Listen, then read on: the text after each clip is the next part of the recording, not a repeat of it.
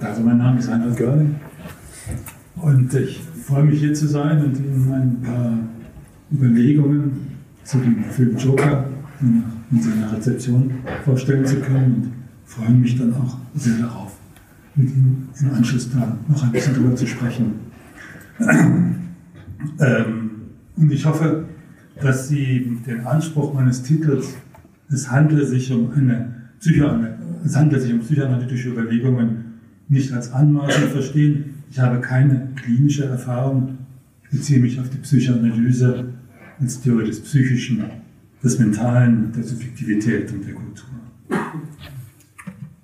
Dies ist ein Screenshot aus der Szene, in der Arthur Fleck mit einer unglaublichen Intensität gespielt von Joaquin Phoenix, einer Sozialarbeiterin, die von mir als Titel gewählte Frage stellt, Is it just me or is it getting crazier out there?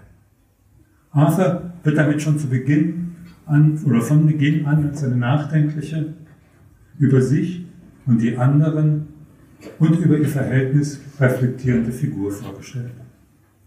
Es sind dies Arthurs erste Worte im Film. Die Szene folgt nach einer, nach einer Titelei im Stile des Kinos der 1970er Jahre. Davor sahen wir ein Intro oder ein Exposé, das mit dieser Einstellung beginnt. Arthur sitzt vor einem Spiegel und schminkt sich, deutlich isoliert von seinen Kollegen, die mit ihm als Angestellte einer Firma arbeiten, die für Werbe- und Unterhaltungszwecke Clowns an Geschäfte und Einrichtungen vermittelt. Okay. Hier noch ein, einige weitere Screenshots des Intro. Was hier gestisch, filmisch gezeigt wird, formuliert Arthur in einer späteren Gelegenheit als Frage, die er sich sein Leben lang immer gestellt habe, und zwar, ob sein Leben eine Tragödie oder eine Komödie sei. Ich nehme an, die allermeisten von Ihnen haben den Film gesehen. Wer hat ihn nicht gesehen? Okay, also hätte mir dann vermutlich sogar auch ein paar Bemerkungen sparen können, aber ich habe das jetzt so notiert, dass auch die mitkommen können oder meinen Ausführungen noch folgen können, die den Film nicht kennen, aber für die anderen wird das dann sicherlich auch eine Erinnerung an Szenen sein. Und ich werde aus Zeitgründen auch nur einige wenige Kritiken zitieren, die zu einem großen Teil mit negativen Affekten nur so geladen sind. Das ist die Einstellung, mit der diese Szene endet. Hier zwei Beispiele. I happen to dislike the film as hardly as anything I've seen in the past decade, schreibt etwa Anthony Lane, Anthony Lane in, der, in The New Yorker vom 7.10. dieses Jahres. Was ruft diese Affekte hervor? Schon direkt nach der Aufführung in Uraufführung in Venedig Ende August diesen Jahres Phillips may want us to think he's giving us a movie all about the emptiness of our culture but really he's just offering a prime example of it. Auch also die meisten Kritiken sind von Männern, aber das ist auch eine von einer Frau. Hier eine grobe Gliederung, hm, die müsste jetzt eigentlich, genau, eine grobe Gliederung dessen, was ich vorhabe. Äh, vier Abschnitte, Wiederholungszwang, also diese Frage, ob es eine Tragödie oder eine Komödie sei. Dann ein Stichpunkt, dass ich, den ich äh, mentaler Raum des Films, Szene, semisymbolische Interaktionsform, Mentalisierung nennen möchte. Dann auf Familienstrukturen, Vater, Mutter, Jesus und Matrizid und mit Stichpunkten Epistemic Trust und Welteröffner. Zum Ersten. Diese letzte Einstellung der Eingangsszene zeigt, dass Arthur an den Möglichkeiten und Konsequenzen, die sich aus der Frage danach, ob sein Leben eine Tragödie oder eine Komödie sei, ergeben, wohl selbst erschrickt. Schon in der ersten, in der nächsten Sequenz, die noch vor der Einblendung der Titelei folgt, erzählt der Film eine erste Variante dieser Frage. Sie werden sich alle erinnern. Arthur tanzt zu, zu live gespielter Klaviermusik vor einem Geschäft um auf, ein, um auf einen Schlussverkauf aufmerksam zu machen. Wobei das Everything must go wohl zu übersetzen wäre etwa mit Alles muss raus, selbst sicher auch, auch nochmal auf eine bestimmte Dynamik verweist oder diese andeutet. Als ihm eine Gruppe Jugendlicher das Schild entreißt und damit wegrennt. Arthur läuft ihnen nach und in einem Seitenweg zerschlagen sie das Schild an seinem Körper, werfen ihn nieder und treten ihn. Das Spiel mit dem Komischen, der Tanz und die Misshandlung, sie bilden weiterhin die Pole, zwischen denen sich der Film entfaltet. Die Situation der Misshandlung des niedergeschlagenen Arthur wiederholt sich sehr bald, nur dass Arthur jetzt im Besitz einer Pistole ist, die ihm ein Arbeitskollege zugesteckt hat. Die Szene ist auch von vornherein filmisch anders konstruiert. Sie spielt, das lässt sich jetzt mit Stills nicht sehr gut äh, zeigen. Man, äh, Sie müssen entschuldigen, dass sind, ich habe irgendwo in den Tiefen des Netzes eine Version gefunden, die irgendwie abgefilmt ist im Kino. Und das heißt, der, der Ausschnitt ist nicht ganz original, es fehlen welche und äh, die Kontraste stimmen natürlich auch nicht ganz. Ne? Aber so zur Erinnerung an, an die, wenn Sie diesen Film gesehen haben. Also diese Passage, äh, das lässt sich mit Stills schlecht zeigen, ist äh, sehr, äh, sehr stark geprägt davon, dass wir ein ständiges Flackern des Lichts haben, was narrativ plausibel ist. Wir sind in einer U-Bahn, aber doch ist es so, dass die ersten fast vier Minuten der fünf Minuten langen Szene dieses Flackern die ganze Zeit äh, im, zu sehen ist. Äh, und das hört ernst auf, als Arthur drei, der von den drei Männern am Boden liegend getreten wird, zwei von ihnen getötet hat und den dritten, der flüchtet, verfolgt. Dann hört es aber auch tatsächlich auf.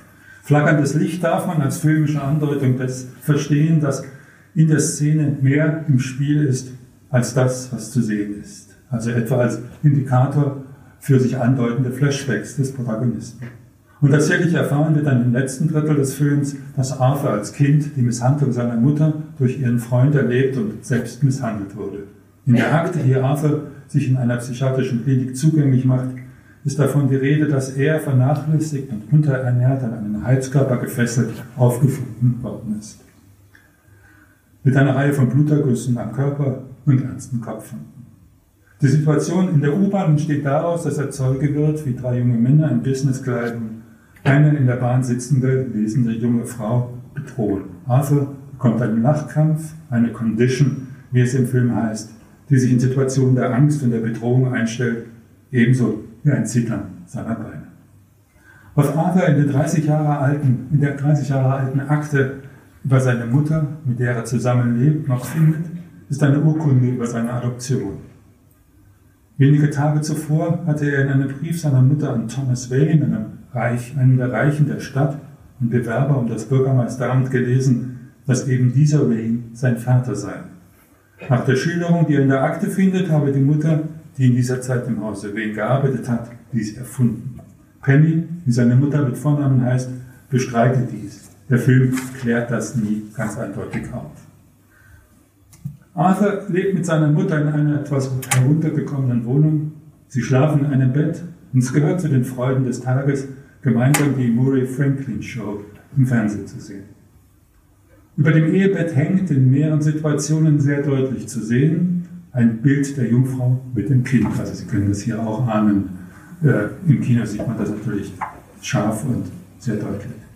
Über dem Ehebett, äh, Entschuldigung, am Ende des Films ist Arthur dann in der Tat zu einer popkulturellen Erlöserfigur geworden. Nach einem schweren Autounfall als Gefangener in einem Polizeiwagen auferstanden von den Toten, begrüßt er die jubelnde Masse und tanzt. Also das ist gewissermaßen der, der Moment seiner Auferstehung. Und dann beginnt er vor der jubelnden Masse zu tanzen. Was dem vorausging, Sie wissen das, aber ich wiederhole es kurz, die aus der Notwehr herausgekommenen Morde in der U-Bahn an den drei übergriffigen Wall Street-Männern wird zu einer populären Tat. Nachdem Thomas Wayne, der sich zum Bürgermeister wählen lassen möchte, im Fernsehen gesagt hat, dass nur ein feiger Mensch, der sich hinter einer Maske verstecke, so eine Tat begehen würde, beginnen die Menschen in Gotham City, aka New York, in Clownsmasken zu demonstrieren.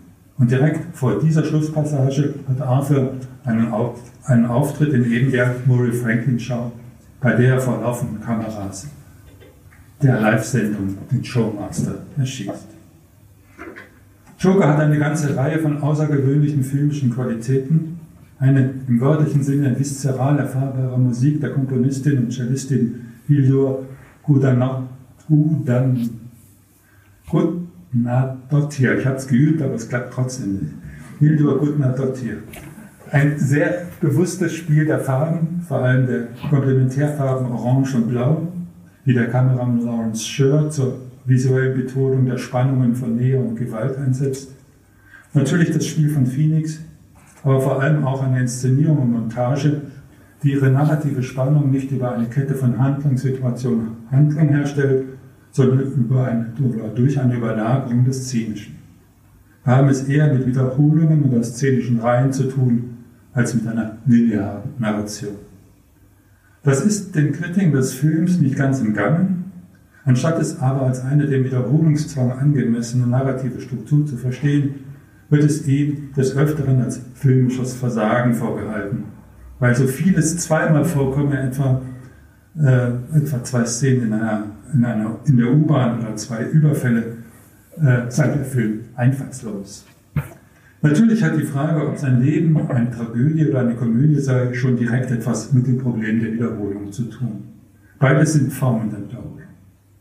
In beiden Formen steckt auch der Wiederholungszwang. Karl Marx hatte bekanntlich geschrieben, dass sich die historischen Ereignisse zweimal ereigneten, zuerst als Tragödie, dann als Komödie. Jules Lewis argumentiert dies aufgreifend und erweiternd, dass auch das erste Mal die Tragödie schon eine Wiederholung sei. Beide Male wiederholt der Held, weil ein Wissen in ihm ist, in ihm wirkt, ein Wissen, das ihm nicht zugänglich ist, ein Wissen, von dem er nicht weiß, dass er es weiß. In der, in der Tragödie ist es ein Wissen, das eine traumatische Qualität hat, das nicht bewusst werden kann, weil es die Kohärenz des Selbst brechen wird. In der tragischen Wiederholung agiert sich eben dieses Wissen aus, hinter dem Rücken des Subjekts. König Ödipus und viele andere Tragödien der Antike folgen eben dieser Struktur. In der Komödie ist es in der Regel nicht so viel anders. Auch dort gibt es ein Wissen, das dem Helden nicht zugänglich ist. Was aber auf dem Tisch liegt, worauf er sich beziehen kann, ist die erste tragische Wiederholung des Traumas. In der Komödie wiederholt sich nicht das Trauma, sondern die Maske, in der das Trauma seinen tragischen Auftritt hat. Dass diese Wiederholung, diese komische Wiederholung, also dass diese Wiederholung, diese zweite Wiederholung komisch ist, bedeutet nicht, dass sie keine katastrophalen Folgen haben kann. Arthur begeht noch eben, wie angedeutet, zwei Morde an Vaterfiguren, beide in der Maske des Clowns, in der er das Trauma in der U-Bahn ausagiert hat. Auf den realen oder imaginären Muttermord, den er ohne Maske begeht, komme ich noch zurück. Ein zweiter, etwas theoretischerer Punkt der mentale Raum des Films, Szene, symbolische Interaktionsform Mentalisierung. Diese Differenz zwischen Tragödie und Komödie geht bis hinein in die Bewegungen des Körpers. Wenn Arthur läuft, hat man den Eindruck, er könne jeden Moment stürzen, so seltsam unkoordiniert sind seine Bewegungen. Dann aber gibt es immer wieder Stellen, an denen sein Körper zu tanzen beginnt, ohne seine Position im Raum weiter zu verändern. Phillips und Phoenix haben in mehreren Interviews gesagt, sie hätten sich Arthur als Charakter vorgestellt, der Musik in sich habe. Ich verstehe diese Musik, dieses unglaublich traurige Cellospiel, als Ausdruck der traumatischen Erfahrung. Nicht als zwanghafte Wiederholung, sondern als ästhetische Expression. Es gibt kaum eine Kritik, die diesen ästhetischen Ausdruck des Traumas überhaupt diskursiv aufgreifen würde. Es ist wohl auch nicht zufällig, dass es eine Spezialistin für Ballett ist, die dies am besten zu fassen, kann. Gia Curias, die bei der New York Times für das, dieses Ressort zuständig ist, schreibt, Joker, which continually blurs reality, seems less a linear tale than a sequence of dances knitted together with dialogue. Ich selber würde das etwas variieren wollen, less a linear tale than a texture knitted together with sequences of dances and scenes.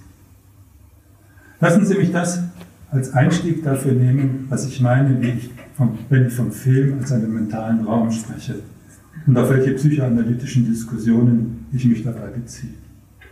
Den Begriff des Mental Space, des mentalen Raumes, greife ich bei dem englischen Psychoanalytiker Robert Young auf. Und es ist sicher so, dass die englische Diskussion von Melanie Klein über Winfried, Wilfried Bieren und Donald Winnicott bis hin zu, Winnicott bis hin zu Peter Fonagy hier die wichtigsten Referenzen stellt. Filme sind wie ein Active Mind, ein mit anderen geteilter Tagtraum, eine intersubjektive und szenische Fantasie, ein Vorgang gemeinsamen Mentalisierens. Film ist keine Repräsentation einer inneren oder äußeren Wirklichkeit, auch dann nicht, wenn er sich so verstehen. Film liefert dem Betrachter auch keine Identifikationsfiguren oder Charaktere, die dann irgendwie zu diagnostizieren wären. Film besteht aus Bildern und Szenen, die ich als Betrachter mit anderen teile. Das ist ein intersubjektiver Vorgang, aber es geht bei ihm oder dabei weniger um die Erfahrung eines anderen Subjekts oder die Begegnung mit ihm, sondern um einen mentalen Raum, der gar nicht auf eine Subjektperspektive reduzierbar ist. Bilder und Szenen sind Fantasien, für deren Definition, also die Definition des Begriffs Fantasie, ich mich gerne auf Jean Blanche und Jean-Bertrand Pontalis beziehe, die in ihrer Arbeit zur Urfantasie schreiben, das Subjekt lebe seine, seine Träumerei.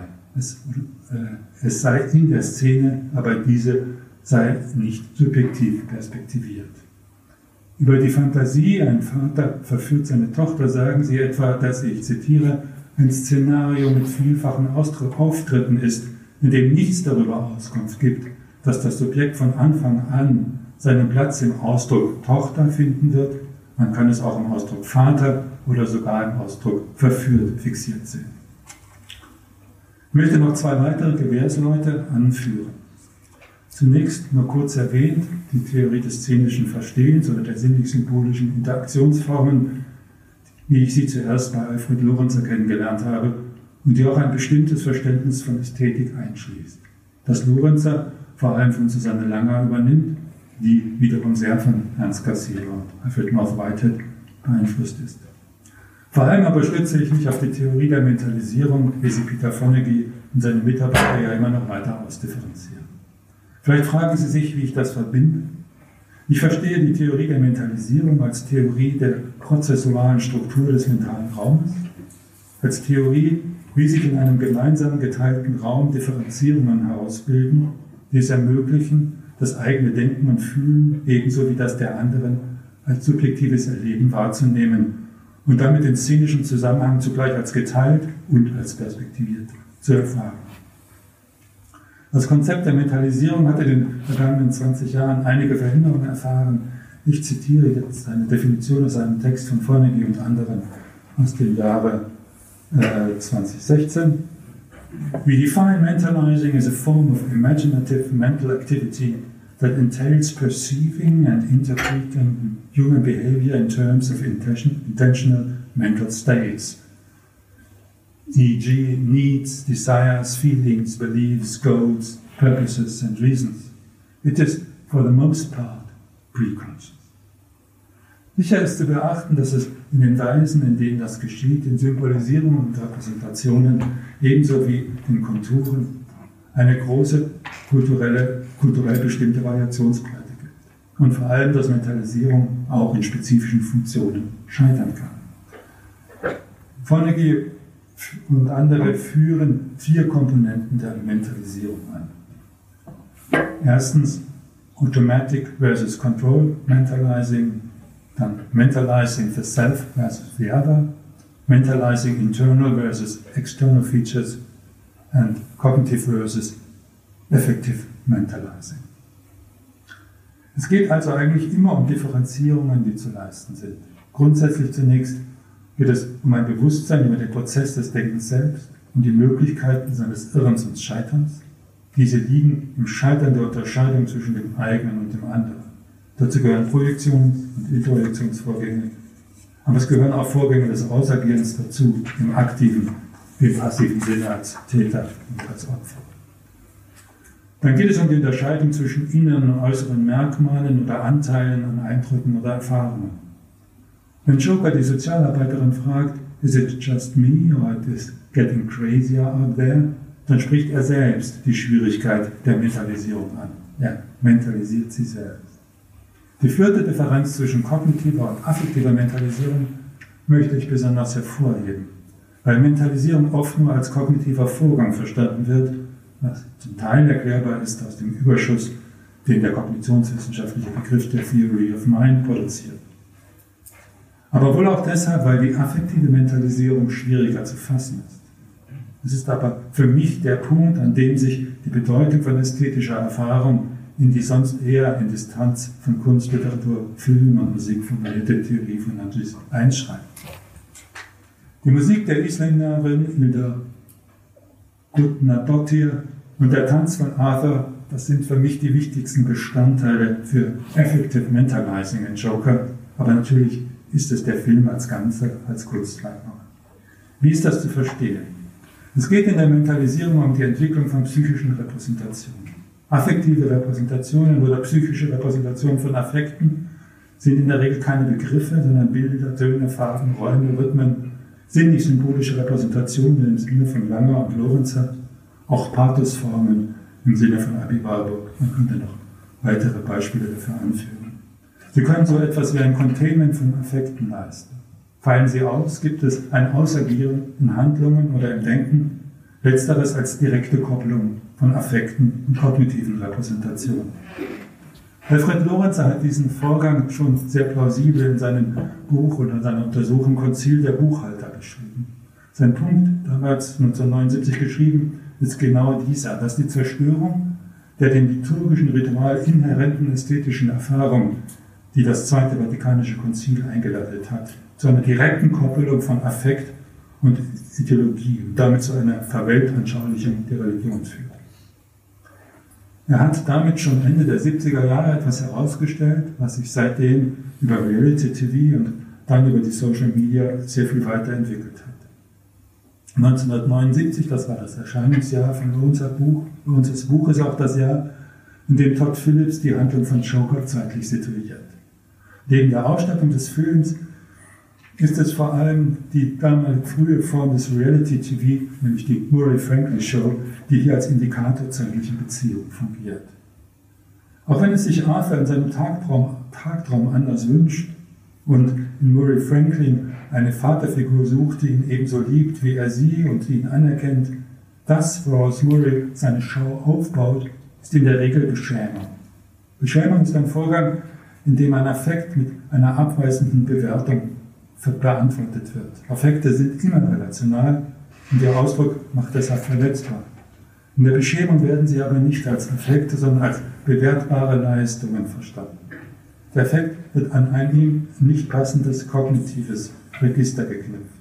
In der Regel als Versagen, jedenfalls als etwas, das das Subjekt als nicht autonom, als desubjektiviert erscheinen lässt. Das genau ist der Vorgang, den Arthur erlebt, wenn die Aufzeichnung seines Auftritts als Stand-up-Comedian von Murray in seiner Show gezeigt und kommentiert wird. Arthur ist in den beiden Funktionen 2 und 3 der Mentalisierung weit erfolgreicher als die meisten der anderen Personen des Films.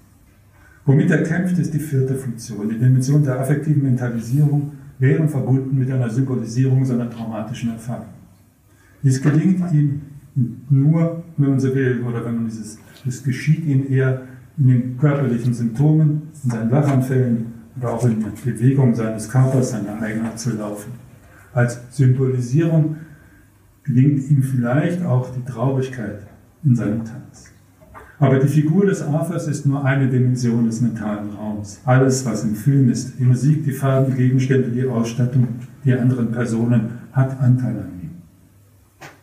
In einem auf YouTube publizierten Video spricht Todd Phillips davon, dass dies sein erster Film als Regisseur gewesen sei, der auf einen Charakter konzentriert ist.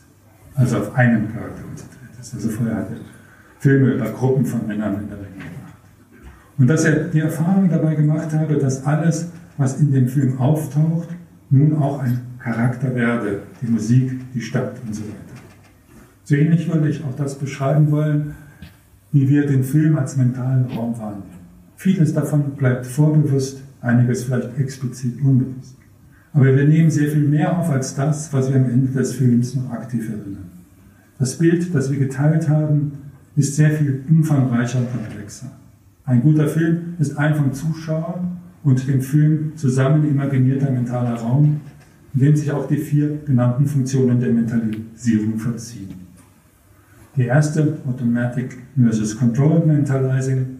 Der Film ist eine in hohem Maße kontrollierte Symbolisierung, der ich mich als Betrachter erst einmal überlasse. Ein Film wie Joker fordert von mir regelrecht, dass ich immer wieder beginne, den Prozess der Mentalisierung selbst oder aktiv zu, zu übernehmen und zu kontrollieren. Etwa dadurch, dass er mein Urteil fordert, zwischen narrativer Fiktion, Fiktion und Imagination zu unterscheiden, also den mentalen Status gewissermaßen der Bilder zu befragen. Zwei, Mentalizing the Self versus the Other. Wir sind bei der Rezeption, oder sind wir als Frage formuliert, bei der Rezeption nicht ständig dabei, zwischen Nähe und Distanz, zwischen den Personen, zu den Personen zu changieren. Das muss nicht immer schon die Form eines Spiels von Empathie und Abwehr annehmen, aber wir sind in einem doch sehr kontinuierlichen Wechsel zwischen einer Welt, die wir mit einer Figur, und sei es der eines Erzählers im Off, teilen und einer Erfahrung der Fremdheit und des Unverständnisses. Drei, Mentalizing internal versus external features. Hier geht es darum, die eigenen Reaktionen, ihre affektiven, ihre kognitiven, ihre auffühlenden, ihre unangenehmen, aber auch ihre angenehmen, erweiterten Dimensionen als etwas zu verstehen, das mein Anteil an der Kommunikation mit dem Film ist. Das bedeutet, dass je mehr ich bereit bin oder in der Rezeption werde, außer mir zu sein, mich in diesen anderen mentalen Raum zu bewegen, wie in einem Tagtraum, umso tiefer und umfassender kann der Prozess der Mentalisierung sein, indem ich ein affektives und kognitives Bild einer Subjektivität und einer Welterfahrung bekomme. Zum vierten Punkt, Cognitive versus Affective Mentalizing. Im Kern geht es hier um eine Spannung zwischen affektivem und kognitivem Erleben. Beziehungen, Filme zeigen Beziehungen der Menschen zu den Dingen, hat Robert, Robert Bresson äh, gesagt. Sie inszenieren die Beziehungen zwischen der affektiven Ansprache durch die Welt und der kognitiven Realisation dieser Ansprache. Und in dieser Spannung bin ich als Zuschauer ebenso wie die Personen, die ich sehe. Ich komme zu meinem nächsten Punkt, Familienstrukturen, Vater, Mutter, Jesus. Mentale Räume bilden sich in Familienstrukturen heraus. Wir alle wissen, wie problematisch das ist. In dem von mir schon zitierten Aufsatz führt Fonagy einige englische und US-amerikanische Statistiken über den Missbrauch von und die Gewalt an Kindern an, um dann den Schluss zu ziehen, dass angesichts solcher Zahlen, ich zitiere, The family may be thought of as more of a danger zone or minefield than a safe heaven. It has always been thus. Er zitiert historische Untersuchungen die äh, zum Beispiel eine Untersuchung über Kindstötungen in Mailand im frühen 19. Jahrhundert, wo die Zahl auf 30 bis 40 Prozent geschätzt wird. Es kann also nicht um eine Klage über einen angeblichen Verfall der Familie gehen, sondern um eine längst überfällige kritische Bestandsaufnahme dessen, was Familie ist. Auch im Joker ist der mentale Raum weitgehend familiär strukturiert. Wir haben eine Reihe von Vaterfiguren. Alle treiben sie ein Spiel der Macht, das vor allem über die Gewalt der Abwertung des anderen funktioniert. Der Beschämung, vor allem aber auch über das Spiel mit einem gewissen Maß an Vertrauen und seiner Enttäuschung. Da ist natürlich Thomas Wayne, der ganz offensichtlich eine Affäre mit Arthurs Mutter hatte. Es bleibt im Unklaren, ob Arthur wirklich adoptiert ist oder ob Wayne diese Adoption inszeniert hat. Als Arthur ihn um Hilfe bittet, schlägt er ihn mit der Faust das Gesicht blutig. Dann natürlich Murray Franklin, den Arthur in seinen Fantasien als guten Vater anspricht, in einer Szene, die ihn wie einen kleinen Jungen zeigt und in der er sogar davon träumt, von Murray als Kid angesprochen zu werden. Dann seinen Arbeitskollegen Randall, der ihm mit den Worten You are my kid eine Pistole zum Selbstschutz anbietet, nicht ohne alsbald zu verkünden, Arthur habe diese von ihm kaufen wollen. Auch in einer zweiten Situation adressiert er Arthur mit den Worten You are wicked. Was jetzt aber von Arthur, Sie wissen es, mit einer mörderischen Wutausbruch beantwortet wird. Wie Murray Franklin fällt auch Randall damit auf, dass er Witze auf Kosten von anderen macht und etwa den gemeinsamen Schminkraum mit den Worten What's up, ladies? Äh, betritt. Franklin, die idealisierte Vaterfigur, macht sich nicht nur über Arthurs Auftritt als Stand-up-Comedian lustig, er reist direkt davor, also bevor die, vor dieser Fernseh, vor diesem Moment in seiner Show, reist direkt davor, einen Witz auf Kosten seines jüngsten Sohnes oder dessen, was er seinen jüngsten Sohn ausgibt. You know, sagt er zum Publikum, you know, the not so bright one. Dann gibt es noch den Verwaltungsangestellten im Krankenhaus, der ihm die Akte seiner Mutter heraussucht. Ihm offenbart sich Arthur sehr weit. I fucked up and did some bad shit. I need to talk about it. It is so hard to be happy all the time. Doch das führt nur zum Hinweis, dass es entsprechende Beratungsstellen gebe und dazu, dass er ihm die Akte über seine Mutter nicht mehr aushändigen will und Arthur ihm das Geheimnis, dass er misshandelt wurde, sprichwörtlich entreißen muss. Nachdem Arthur die Beschämung und die Verletzung durch diese Vaterfiguren realisiert hat, wird er zwei von ihnen töten. Eine dritte wird von einem Demonstranten erschossen, was sicher auch als Einführung der Geschichte in die bekannte Comic-Erzählung zu verstehen ist und von Arthur in der Schlussszene auch so imaginiert wird. Was die Frauen- und Mutterfiguren angeht, haben wir es mit Penny Fleck, seiner Mutter, mit der Sozialarbeiterin und mit einer Nachbarin zu tun, Sophie, Sophie, Sophie Dumont. In der Krankenakte wird Penny als Persönlichkeit mit Delusional Psychosis and Narcissistic Personality Disorder diagnostiziert. Das Verhalten, das uns der Film von Penny zeigt, widerspricht dem nicht. Um es im Sinne der Mentalisierungstheorie zu formulieren, und ich paraphrasiere eine Erläuterung, die Fonagy für ein Verhaltensbild gibt, das üblicherweise als projektive Identifikation bezeichnet wird. Ihre Beziehung zur Ader ist bestimmt durch eine verzerrte Form der Mentalisierung, bei der der Mind des anderen kontrolliert oder manipuliert wird, um ein Gefühl des Selbst wieder zu errichten, angesichts einer Bedrohung, die es unmöglich macht, den eigenen Mind als kohärent zu erfahren. Arthur, der wie sie selbst Opfer von sexualisierter Gewalt war, wird von Penny missbraucht, um eben diese Gewalt zu verleugnen. Er sei auf der Welt, um den Menschen Freude zu bringen, wie sie ihm gesagt haben, und wie er selbst mehr von holt. Der Missbrauch geht aber noch deutlich weiter. Penny und Arthur schlafen zusammen in einem Bett. Arthur wäscht die nackt in der Wanne sitzende Mutter und als sie im Krankenhaus ist, riecht er zu Hause an ihrem Kopfkissen. Über dem gemeinsamen Bett hängt, ich habe es gesagt, das ist mehrfach deutlich zu sehen, ein Bild von Maria mit dem Kind. Anspielungen auf die Jesusfigur ziehen sich durch den gesamten Film und werden nicht erst in der schon erwähnten Auferstehung Arthurs von den Toten am Ende überdeutlich. So adressiert ihn Thomas Wayne gleich zweimal, nachdem ihm Arthur mitgeteilt hat, wer er sei, mit den Worten Jesus. Sicher, ein Ausruf. Aber er ist so gesetzt, dass er auch als Ansprache funktioniert und kein Regisseur lässt das einfach äh, durchgehen, gewissermaßen, ohne zu wissen, was er da tut. Und natürlich hat ja auch so etwas, äh, äh, hat, ist das ja auch eine Art messianisches Projekt, das Penny ihm auferlegt hat. Er solle Freude und Glück in diese dunkle Welt bringen. Was die Sozialarbeiterin angeht, Ada erhofft sich ganz sicher von ihr eine Frau, die ihm zuhört, sich irgendwo um ihn kümmert. Aber eben das tut sie nicht. Sie scheint kaum irritiert, als Arthur ihr vorhält, You don't listen, do you? I don't think you ever really listened to me. You just ask the same questions every week. How is your job? Are you having any negative thoughts? All I have are negative thoughts. But you don't listen. Anyway, I said, for my whole life, I didn't know if I really existed. Bleibt noch seine Nachbarin, die sicher nicht ganz zufällig Sophie, also Wissen. Sie ist die einzige Figur im Film, die die mentale Kapazität hat, Arthur zu sehen und seine Affekte zu spiegeln. Schon in der ersten Begegnung im Fahrstuhl sieht sie sehr deutlich die, seine Suizidalität. Zunächst spiegelt sie ihm das eher im Spiel, als er aber dann im Flur mit derselben Geste antwortet, erschreckt sie doch eher deutlich.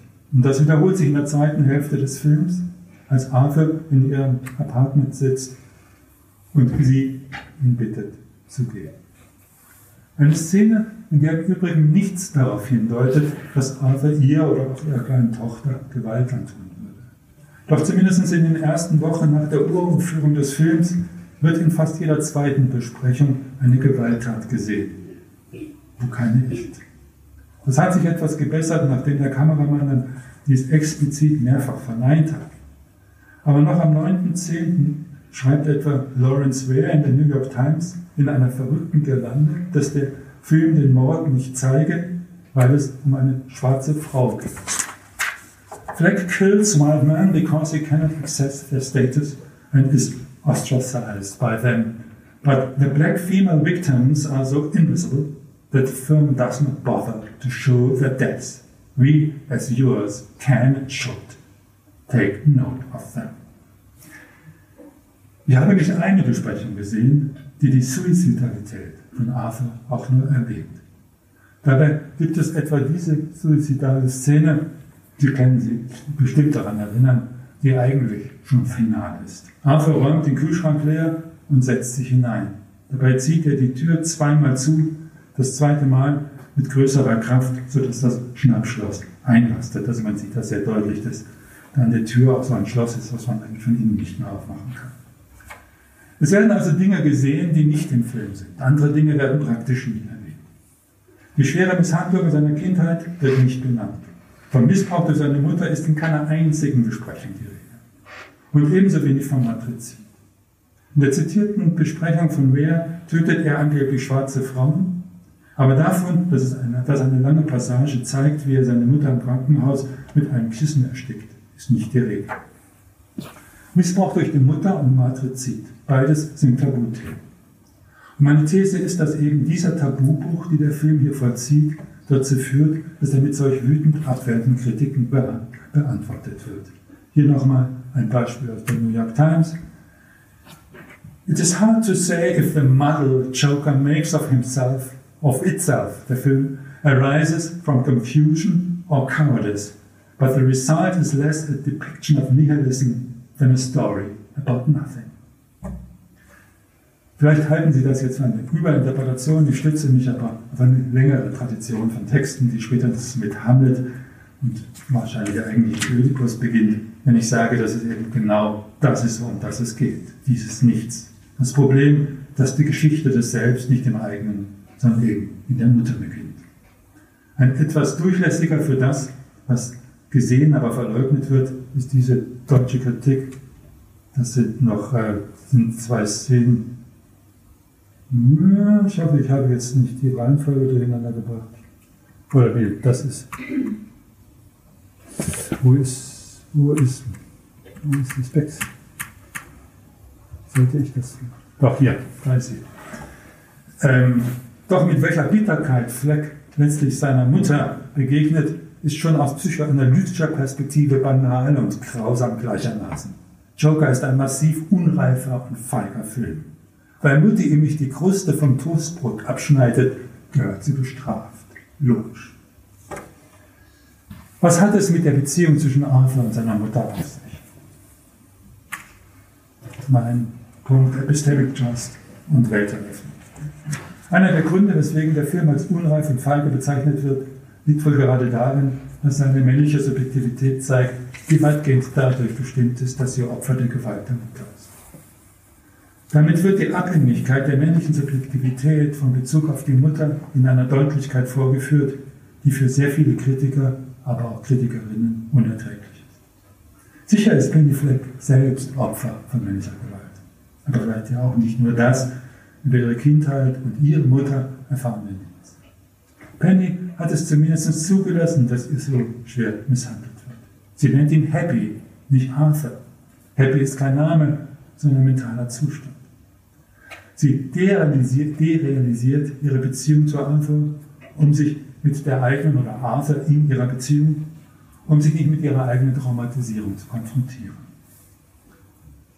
Als der Arzt in der Psychiatrie der jungen Frau vorhält, dass in seiner Wohnung Arthur gefesselt und schwer misshandelt gefunden worden sei, vermutlich von ihrem Freund, der auf sie geschlagen habe, antwortet, antwortet sie nur, I never heard him cry.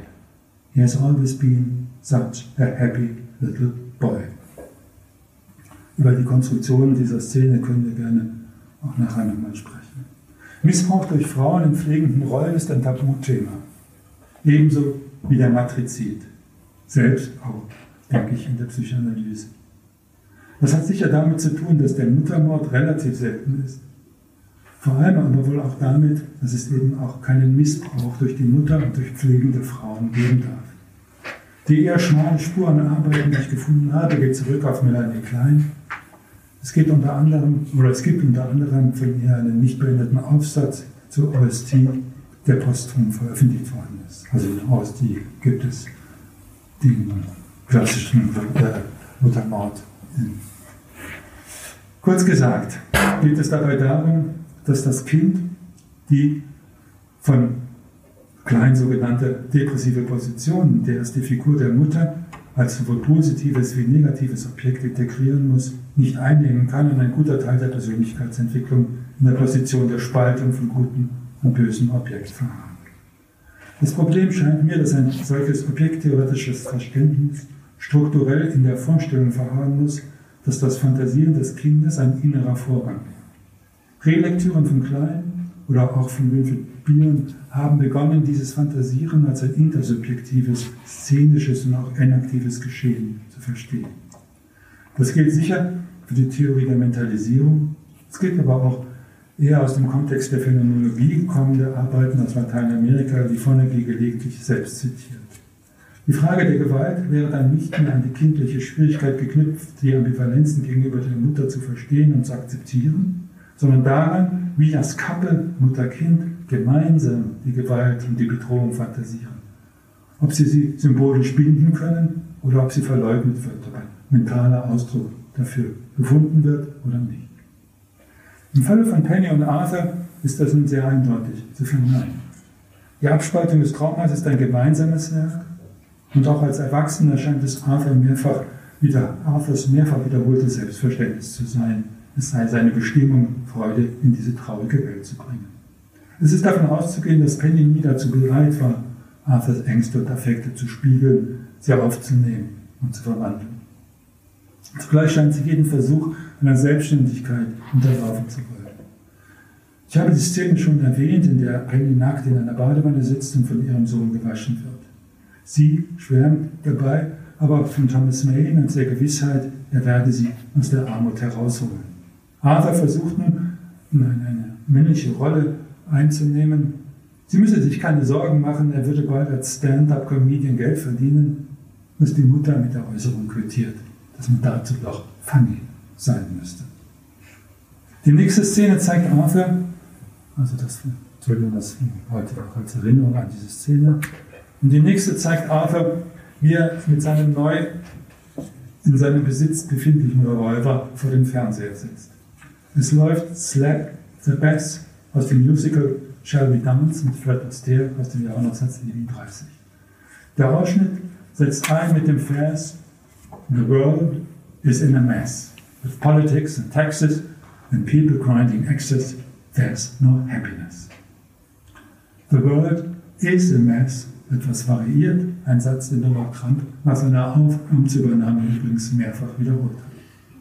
Und diese Differenz zwischen einer Zustandsbeschreibung, the world is in a mess, und einer ontologischen Aussage markiert, glaube ich, eine tiefgreifende Veränderung in den 80 Jahren, die seit der Entstehung dieses Films entstanden sind, also des Films im Vatersteher. 1937 wird diese Zeile mit einer eher beschwingten Jazzmusik transportiert und der Film geht dann über in einen immer noch faszinierten Tanz für Fred Astaire irgendwo zwischen Ekstase, Ekstase und Grazie die Mitte finden. Arthur steht auf und tanzt mit der Waffe in der Hand. Er imaginiert dabei einen Dialog, den gewissermaßen die Tanzfiguren sprechen. Hey, what's your name? Arthur. Hey Arthur, you are a really good dancer. I know. Who is not? Him. Und es löst sich ein Schuss aus der Pistole, eine Kugel dringt in die Wand und Arthur erschrickt sich so, dass er die Waffe fallen lässt und stürzt. Er dreht die Lautstärke des Fernsehens hoch, just, just in dem Moment, in dem Fred Astaire singt, Today you can see that the happiest man all got rhythm. Das Besondere an dieser Szene ist, dass wir es mit einer Art Triangulierung zu tun haben. Der Tänzer Arthur, eine Person weiblich konnotiert, die sein Tanzen lobt, und dann eine Person, die außerhalb des Zielgesprächs ist und eben kein guter Tänzer ist. Eine Person, auf die Arthur dann ungeplant eine Kugel abfeuert. Ich würde das so, zu, so verstehen, dass dieser Dritte keine Vaterfigur ist, sondern eben das falsche Selbst, das seine Mutter zuvor adressiert hat. Der Arthur, der eben nicht funny ist. Was hat das mit dem Matrizid zu tun? Nachdem Arthur über die Akte äh, aus der Psychiatrie von seinem Missbrauch und seiner Adoption erfahren hat, geht er in das Krankenhaus, in dem seine Mutter nach einem Schlaganfall liegt und kaum bei Bewusstsein ist. An ihrem Bett spricht er sie an. Hi, Penny. Penny Fleck. I always hated that name. You used to tell me that my love is a condition and that there is something wrong with me. There isn't. That's my own me. Happy. Happy. I haven't been happy one minute of my entire fucking life. You know what is funny? What really makes me laugh? I used to think that my life was a tragedy, but now I realize it's a fucking comedy. Das Erste, was auffällt und der Film durch die doppelte Erwähnung des Namens herausstellt, er spricht sie, die er vorher immer Mom nannte, das erste Mal mit ihrem Vornamen kennengelernt.